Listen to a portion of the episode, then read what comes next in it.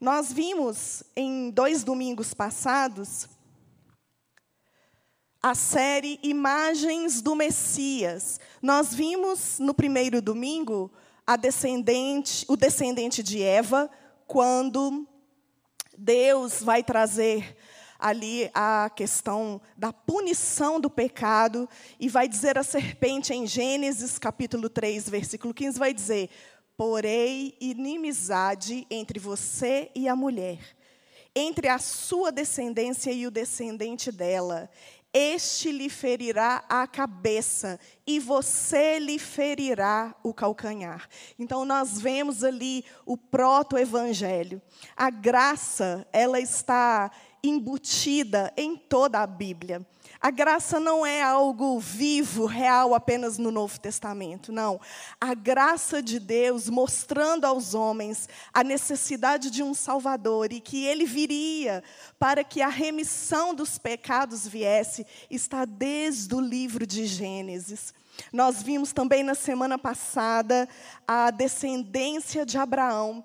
Em Gênesis capítulo 12, Deus faz uma promessa a Abraão, dizendo que a partir dele, a partir da descendência dele, todas as famílias da terra seriam abençoadas. Nós vimos em Gálatas capítulo 3 que o elo dessa ligação familiar é o próprio Cristo. Nós fazemos parte da família de Deus porque nós o recebemos como nosso Senhor e nosso Salvador. Essa descendência, né, essa multidão que Deus prometeu a Abraão não é simplesmente uma família étnica, uma família com um DNA específico, mas é uma família em que se torna família quando se converte ao Senhor Jesus. Então eu e você nós podemos ter essa certeza. Somos família de Deus e fazemos parte da família de Abraão pela fé. E essa promessa de ser benditos, de ser uma família abençoada, ela está sobre a minha vida e ela está sobre a sua vida. E essa promessa se estende, claro, a Cristo, ao Messias, porque somente através dele nós podemos também fazer parte da família de Abraão. E hoje nós vamos ver mais uma imagem do Messias. Nós vamos ver um profeta como Moisés. É interessante que na Bíblia Moisés, ele é representado como profeta e nós vamos ver isso hoje através das escrituras, mas o Messias, Jesus, ele também era profeta, sacerdote e rei. Quando você vê os três reis magos lá em Mateus, levando seus presentes para o menino Jesus que tinha acabado de nascer, ele vai, eles vão levar incenso, que representa a divindade ou o ministério profético de Jesus. Eles vão levar ouro, que representa a realeza. Jesus é Rei dos Reis e Senhor dos Senhores. E eles vão levar mirra, que representa o sacrifício, representa a, a questão sacerdotal de representar a humanidade morrendo na cruz por todos nós. Então, até os presentes dos três reis magos falam, né, nos contam sobre as características desse Messias. Mas hoje nós vamos ficar com o profeta. Em Gênesis, em Deuteronômio, capítulo 18, nós vemos no versículo 15, dizendo assim: Deuteronômio 18, 15. O Senhor, teu Deus, te suscitará um profeta do meio de ti, de teus irmãos, semelhante a mim, a ele ouvirás. Nós temos aqui uma promessa messiânica. Nós temos uma profecia através de Moisés. Ele está dizendo que o Senhor suscitará um profeta no meio deles, semelhante a ele, ou seja, semelhante a Moisés, e eles ouviriam esse profeta. Nós vamos entender no decorrer da mensagem de hoje por que essa profecia ela está ligada intimamente com o Messias. Mas vamos ler o contexto desse versículo? Vamos ler a partir do versículo 9. Deuteronômio 18, versículo 9 vai dizer: Quando entrares na terra que o Senhor teu Deus te der, não aprenderás a fazer conforme as abominações daqueles povos. Não se achará entre ti quem faça passar pelo fogo seu filho ou a sua filha, nem adivinhador, nem prognosticador, nem agoureiro, nem feiticeiro, nem encantador, nem necromante, nem mágico, nem quem consulte os mortos, pois todo aquele que faz tal coisa é abominação ao Senhor. E por estas abominações o Senhor teu Deus os lança de diante de ti. Perfeito serás para com o Senhor teu Deus, porque estas nações que has de possuir ouvem os prognosticadores e os adivinhadores, Porém, a ti, o Senhor teu Deus, não permitiu tal coisa. Versículo 15. O Senhor teu Deus te suscitará um profeta do meio de ti, de teus irmãos, semelhante a mim, e a ele ouvirás.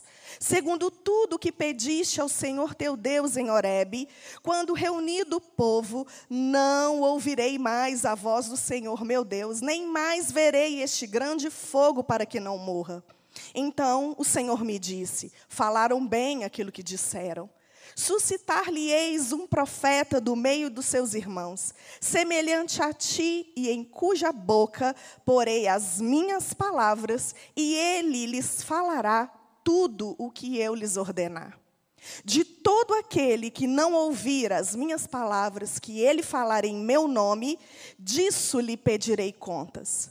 Porém, o profeta que presumir de falar alguma coisa em meu nome, que eu não mandei falar, ou que falar em nome de outros deuses, esse profeta será morto.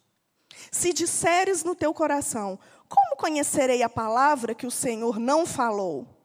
Sabe que quando esse profeta falar em nome do Senhor, e a palavra dele se não cumprir, nem suceder como profetizou, esta é a palavra que o Senhor não disse. Com soberba a falou tal profeta. Não tenhas temor dele. Vamos orar mais uma vez? Senhor, nós estamos diante da tua palavra. E nós temos temor e tremor no nosso coração, porque sabemos que é através da tua palavra que o Senhor nos cura, nos liberta, nos edifica, o Senhor nos fortalece, o Senhor nos coloca no prumo. Por isso, essa manhã, nós queremos ter um coração ensinável. Que o teu Espírito Santo conduza cada um dos meus irmãos que ouvem essa mensagem Pai, em nome de Jesus, que ela dê fruto a 30, a 60, a 100 por um, para que o teu nome seja glorificado, para que o teu propósito seja cumprido.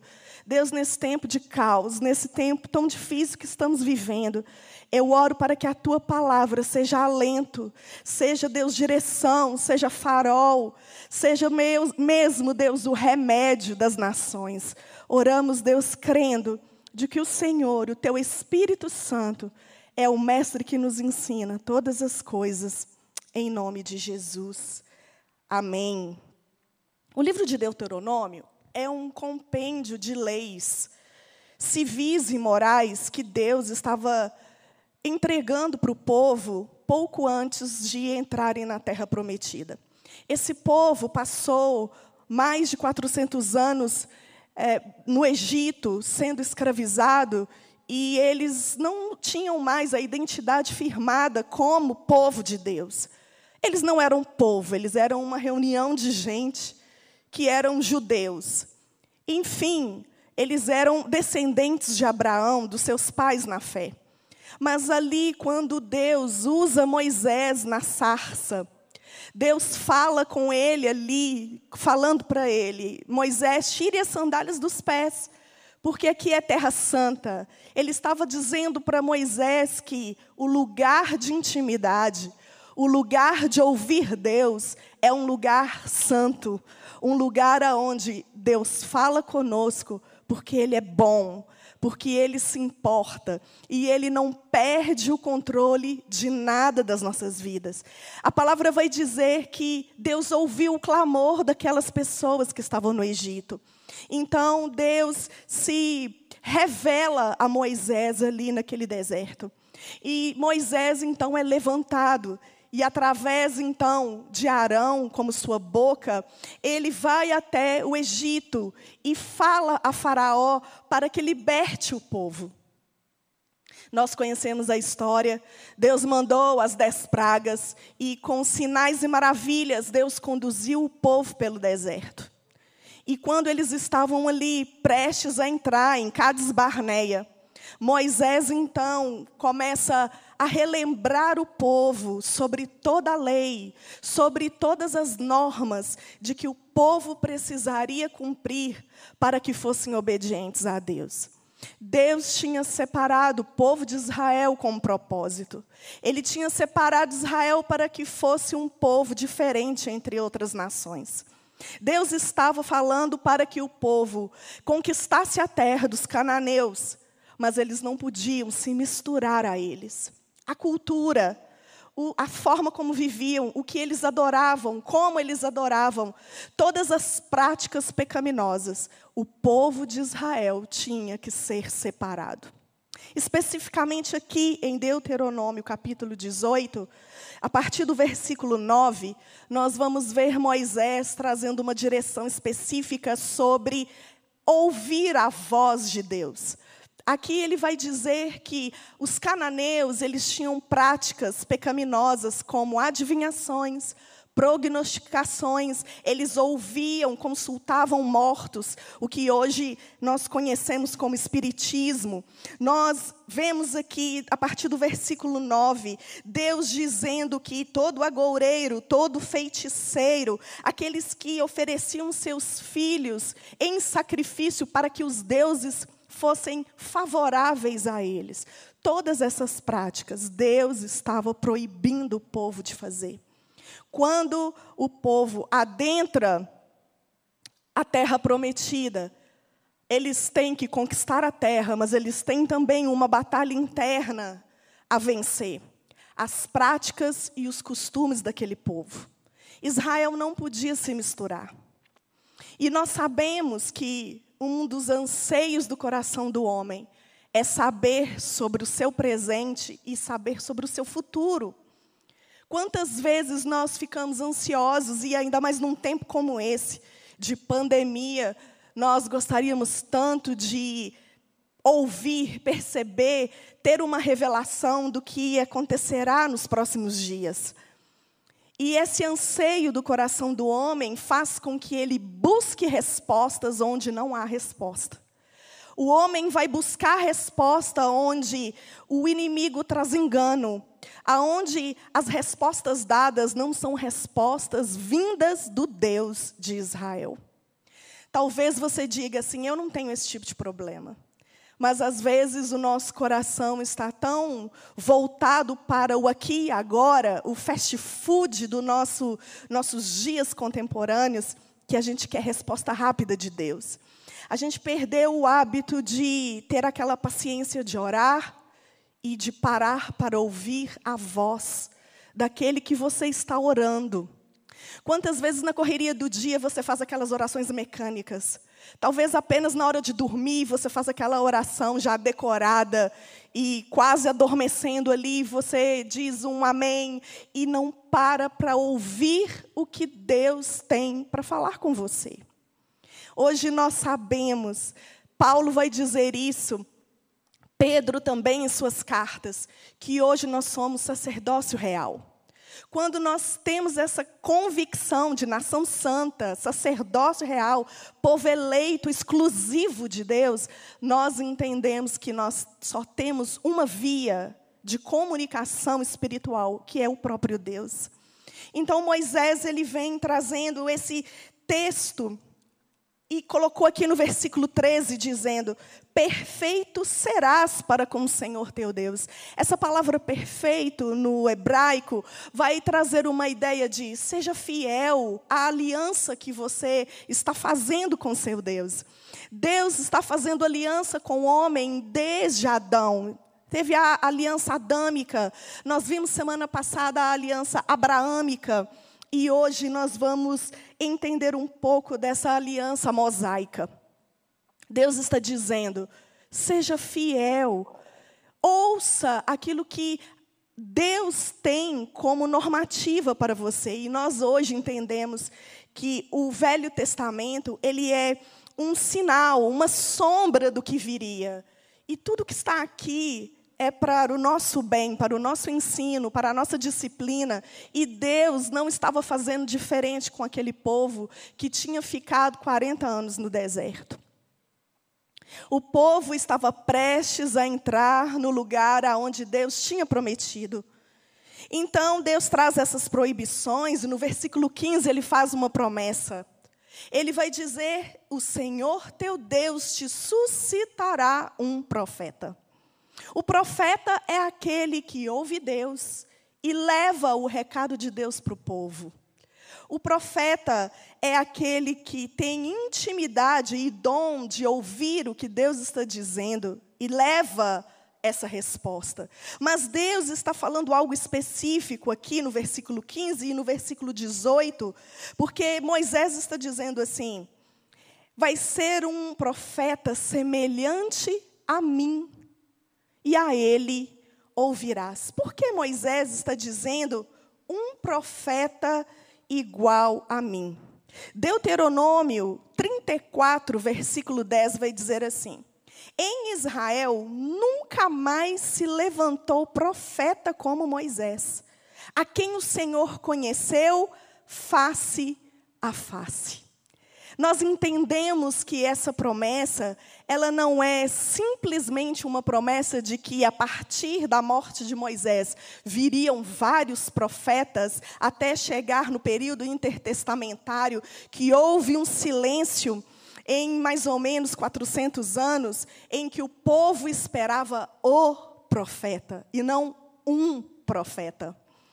Aqui nós entendemos que a realidade da intimidade que Moisés tinha com o Senhor, e além de um simples dom de profecia, eu quero que você abra comigo a sua Bíblia em Deuteronômio, capítulo 5.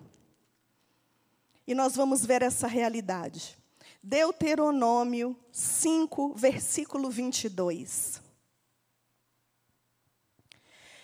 Estas palavras falou o Senhor a toda a vossa congregação no monte, do meio do fogo, da nuvem e da escuridade, com grande voz, e nada acrescentou.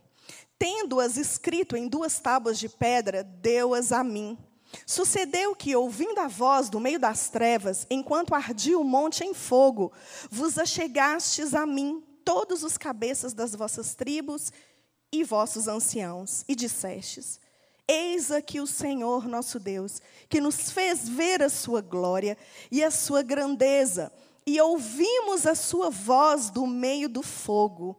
Hoje, vimos que Deus fala com o homem, e este permanece vivo. Agora, pois, por que morreríamos? Pois este grande fogo nos consumiria, se ainda mais ouvíssemos a voz do Senhor, nosso Deus, morreríamos.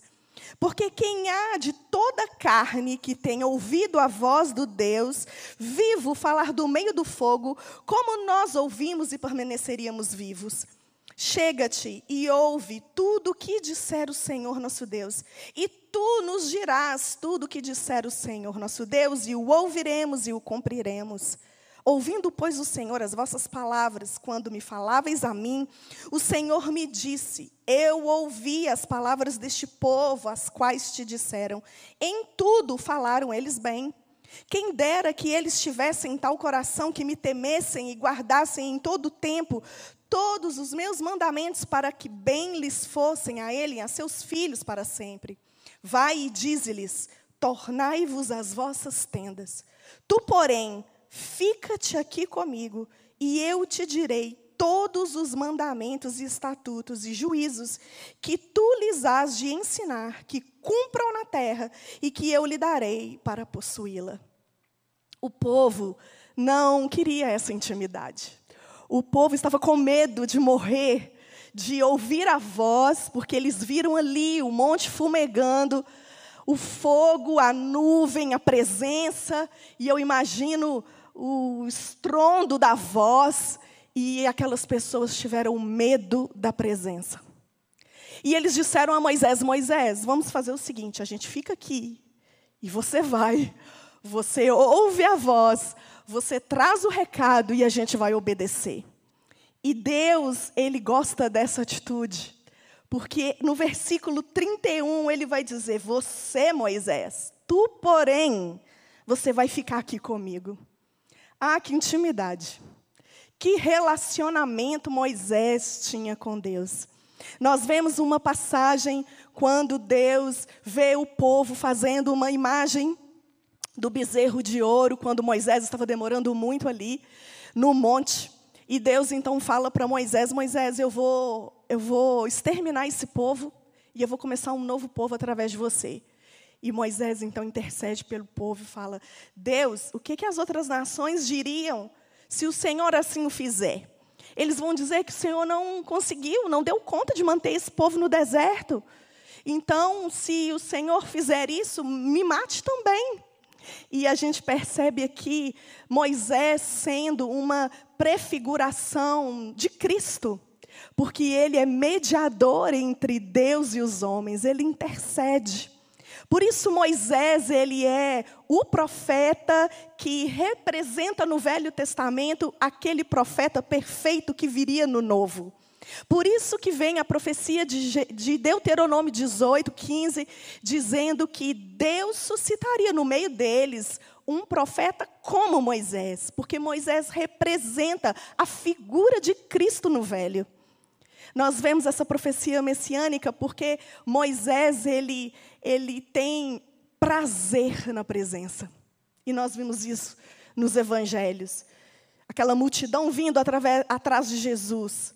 Jesus tinha tanta demanda, tinha tantas coisas, tantos milagres para realizar, mas uma coisa ele não abria mão da intimidade de ficar sós com o Pai. Ele disse que tudo que ele fazia, ele fazia porque via o Pai fazer. Então Moisés ele tem essa característica de ter prazer na presença. Então Deus ele fala: tudo bem, Moisés, eu não vou matar o povo, mas eu vou mandar o anjo. O anjo guiar vocês. Então Moisés ele fala: um anjo não. Se o Senhor não for comigo, se o Senhor não descer esse monte comigo, pode me matar aqui mesmo, porque eu não vou sem a tua presença. É esse coração que faz com que o profeta, e hoje eu e você temos essa liberdade de ir até o Santo dos Santos através do sangue de Cristo. Hoje nós temos livre acesso à sala do trono, nós não precisamos ter esse temor de morrermos fulminados com a presença. Hoje o acesso foi liberado através do sacrifício de Cristo. Hoje nós temos que ter esse coração, de ter o desejo de ansiar pela presença de Deus, de ouvir a voz de Deus. E nesses dias nós temos visto, ouvido tantas vozes. São tantas vozes que vêm trazer medo, trazer pavor, trazer insegurança, depressão, síndrome do pânico. Mas nós não paramos para ouvir a voz dele. Nessa manhã, nesse ensino sobre imagens do Messias, o que o Espírito Santo quer nos revelar é que o acesso a nós, a subida ao monte, está acessível. Está o Pai está chamando, ele está dizendo: "Venha, porque eu quero falar com você". Nós vemos também em Êxodo 33, versículo 11, que diz assim: "O Senhor falava com Moisés face a face como quem fala com o seu amigo. Como você tem falado com Deus nesses dias? O que Deus é para você? Será que Deus é um Deus distante, aquele Deus transcendente, como os deístas criam ou creem e falam que Deus existe, Deus é real, ele criou todas as coisas, mas ele não se importa mais com a sua criação? Será que você diz, não, Deus não está mais se importando com o caos, Deus não está vendo nem ouvindo as minhas orações, Deus está quieto, assentado, vendo o sofrimento das pessoas em todo o mundo? Ou você vê Deus como seu amigo? Será que você tem um amigo íntimo de verdade? Como que você conversa com seu amigo íntimo? Você brinca, você fala, você se abre, você é transparente, você é você. A gente não pode ser agente com todo mundo, mas com um amigo íntimo, você consegue ser você. É assim que o Senhor nos chama essa manhã. Para você rasgar mesmo seu coração, tirar a capa, desarmar a palavra e se apresentar a Ele como amigo. Moisés, ele é amigo de Deus e falava face a face porque ele tinha intimidade e prazer na presença do Pai. Aí vai dizer ainda em Êxodo 33, 11. Depois Moisés voltava ao acampamento, mas Josué, filho de Num, que lhe servia como auxiliar, não se afastava da tenda. Eu gosto muito desse versículo, porque Josué, ele não tem a permissão para subir, mas ele não quer voltar para a tenda. Josué, os outros irmãos, os outros voltam para suas tendas e ficam no seu dia a dia, no seu cotidiano, esperando Moisés voltar com as orientações. Mas Josué, ele fica ali no pé do monte, ansiando para saber, para perguntar para Moisés. Eu fico imaginando Josué com Moisés quando ele desce, me conta tudo. Me fala como é ter essa intimidade, me fala como é ter essa presença. E, irmãos, eu fico meio viajando nessas coisas, porque às vezes a gente brinca assim: quando eu chegar no céu, eu vou falar com Jeremias, nossa, que bênção você, né? E tal, eu vou falar com Davi, ou com o próprio Moisés, mas sabe o que eu imagino? Todos eles vindo e falando com a gente assim: como é ter essa intimidade? Como é ter o Deus habitando, vivendo dentro de você? A gente é tão privilegiado nesse tempo da graça, nesse tempo do Novo Testamento, quando Jesus morre naquela cruz e o véu é rasgado, e nós não precisamos de intermediário humano, mas nós precisamos apenas de Cristo como mediador entre nós e o Pai.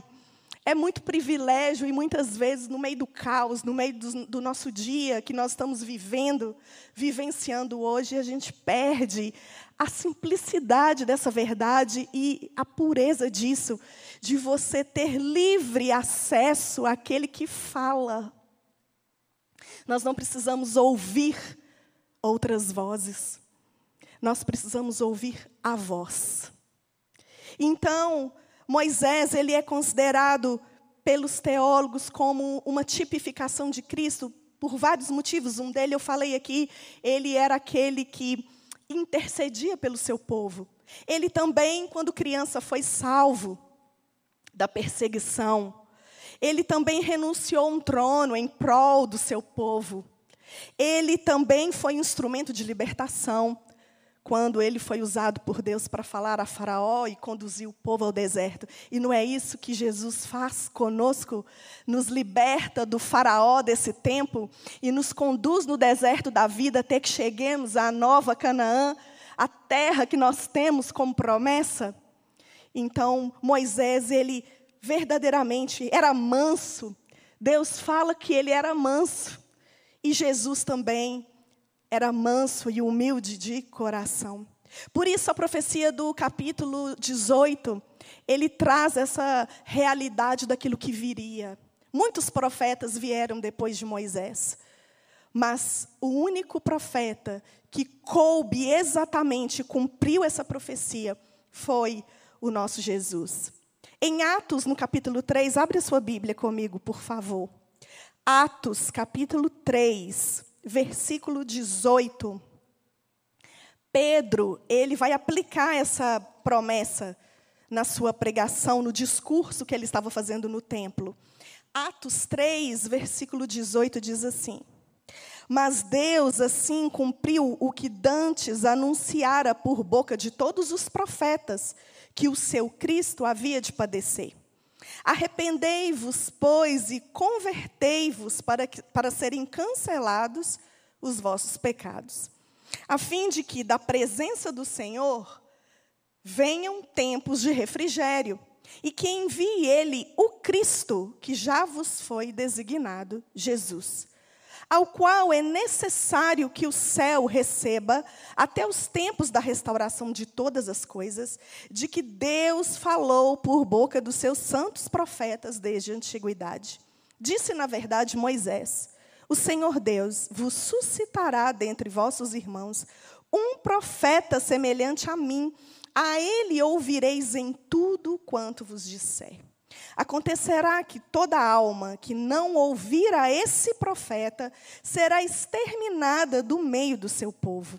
E todos os profetas, a começar com Samuel, assim como todos quanto depois falaram, também anunciaram esses dias. Vós sois os filhos dos profetas e da aliança que Deus estabeleceu com vossos pais, dizendo a Abraão: Na tua descendência serão abençoadas todas as nações da terra. Tendo Deus ressuscitado seu servo, enviou-o primeiramente a vós outros para vos abençoar, no sentido de que cada um se aparte das suas perversidades o profeta veio.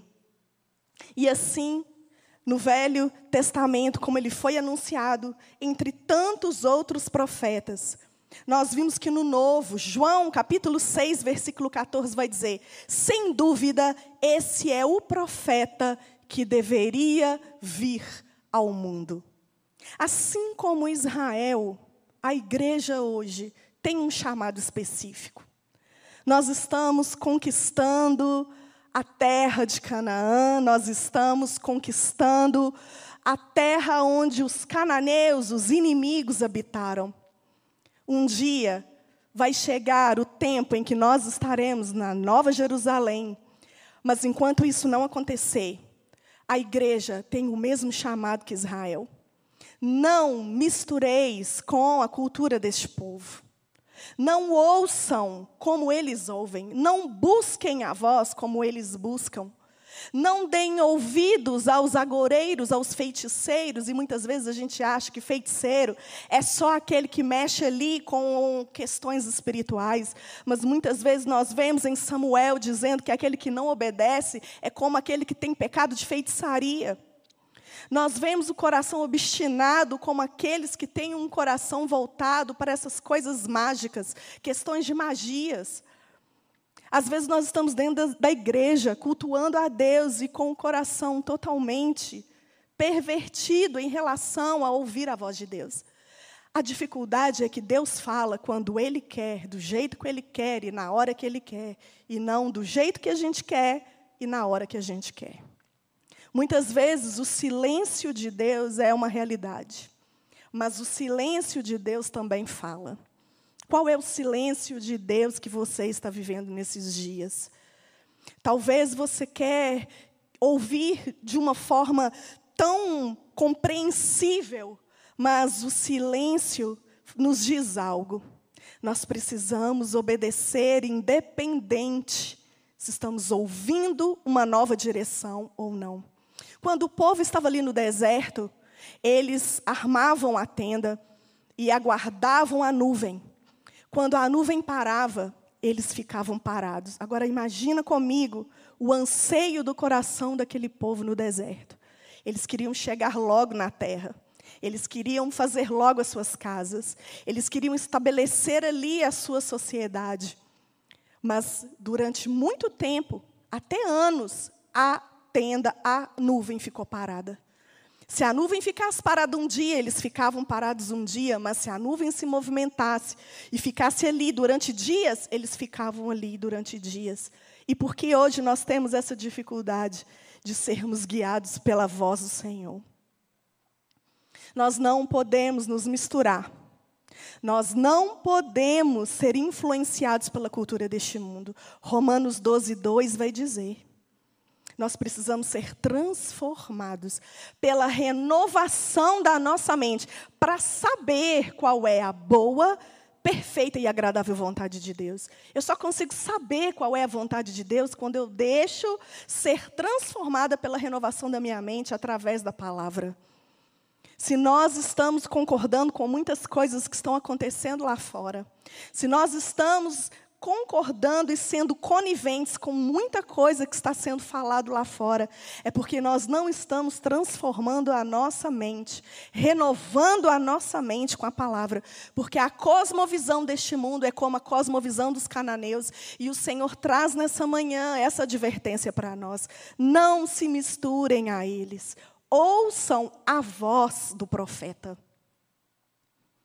No Monte da Transfiguração, o Pai também vai dizer a respeito do Filho está em Marcos capítulo 9, versículo 7. Depois você pode voltar na, na filmagem, você anota e veja aí na sua Bíblia todas essas referências que eu tenho colocado aqui. Ele vai dizer: A seguir apareceu uma nuvem e os envolveu, e dela saiu uma voz que disse: Este é o meu filho amado, a ele ouvi. O que Moisés disse no pé do monte, e o que o Senhor disse no Monte da Transfiguração continua sendo dito hoje para nossa igreja. Olhem para o profeta, olhem para Cristo que veio representando e cumprindo essa, essa promessa messiânica. Olhem para Ele, a Ele ouvir. Ele é a nossa fonte de sabedoria. Ele é a nossa fonte das respostas que buscamos. Ele não está alheio ao que está acontecendo, ele não está alheio à sua dor, ele não está alheio ao familiar que está internado numa UTI. Ele está vendo e ele está fazendo conforme o propósito dele. Agora a pergunta é: você quer essa intimidade de conhecer o desejo e a vontade de Deus? 1 Coríntios vai dizer, capítulo 2, que a sabedoria de Deus é algo que os homens não entendem, mas o Espírito de Deus perscruta o coração do Pai ao nosso respeito. E Ele nos revelou, e Ele nos revela porque nem olhos viram, nem ouvidos ouviram, né? nem chegou a penetrar no coração do homem aquilo que Deus tem preparado para aqueles que o amam. Então, se você pega esse versículo isolado e diz: espera aí, mas nem olhos viram, nem ouvidos ouviram, como que eu vou ter acesso ao que Deus tem para mim hoje? Mas o Espírito, logo no versículo depois, vai dizer isso: que ele tem acesso a essa resposta, porque ele fala, escuta e ele diz: Pai, o que você tem? Quais são os segredos que você quer revelar? E ele habita em você. Só que a gente não ouve porque o ativismo, a correria, eu não sei você, mas a pandemia, ela trouxe ainda mais situações, mais demandas. As pessoas têm trabalhado muito mais do que se estivessem batendo cartão na empresa. A gente perdeu o equilíbrio, a gente perdeu, perdeu a noção de eu trabalho até esse horário, aqui eu vou descansar, aqui eu tenho outros afazeres. A gente mergulhou nessa questão ativista por estar em casa e a gente perdeu o foco do descanso, perdeu o foco da devocional, perdeu o foco da família. Às vezes você está em casa 24 horas com seus filhos, mas você não tem ouvido o que eles falam. Você não tem prestado atenção nos desenhos que eles fazem e que eles assistem. Às vezes a nossa presença é uma presença física, mas a gente está tão ocupado e a gente não tem tempo porque nós não priorizamos a voz. João Batista ele vai dizer, as pessoas falaram: "Você é o Cristo que viria?" E ele disse: "Não, eu sou a voz.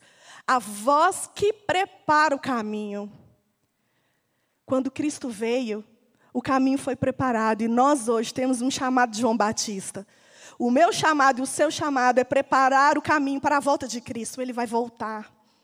Os sinais são iminentes, nós não sabemos se já é, mas o que nós sabemos é que a nossa função como João Batista de proclamar e preparar esse caminho, primeiro a gente precisa ouvir.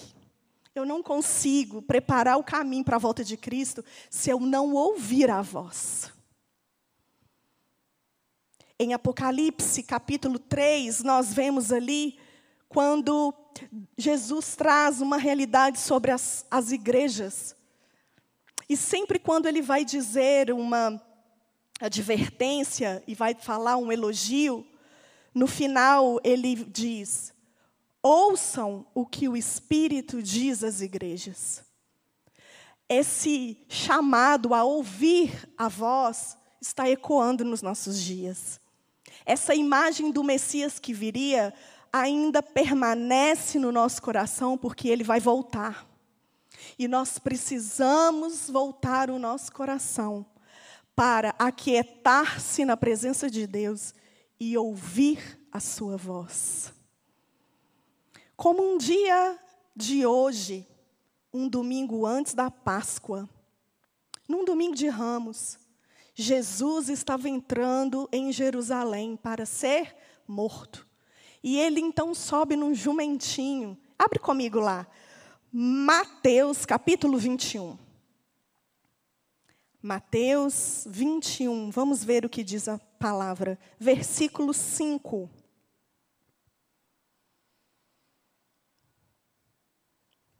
Dizei à filha de Sião: Eis aí te vem o teu rei, humilde, montado em jumento, um jumentinho cria de animal de carga. Olha o versículo 8. E a maior parte da multidão estendeu as suas vestes pelo caminho e outros cortavam ramos de árvores, espalhando-os pela estrada. E as multidões, tanto os que precediam como as que a seguiam, clamavam: Hosana ao filho de Davi. Bendito o que vem em nome do Senhor. Hosana nas maiores alturas. E entrando ele em Jerusalém, toda a cidade se alvoroçou e perguntavam: Quem é este? E as multidões clamavam: este é o profeta Jesus de Nazaré da Galileia. Propício um texto como esse neste domingo, que nós, como cristãos, logo mais na próxima semana vamos comemorar a Páscoa, a morte e ressurreição do nosso Senhor. As pessoas o reconheceram como profeta. Você o reconhece como profeta? Ele tem falado com você? Você tem deixado o profeta revelar-se a você e dizer a você o que está no coração dele para você nesse tempo que se chama hoje? Ou será que os noticiários são um profeta que tem falado com você?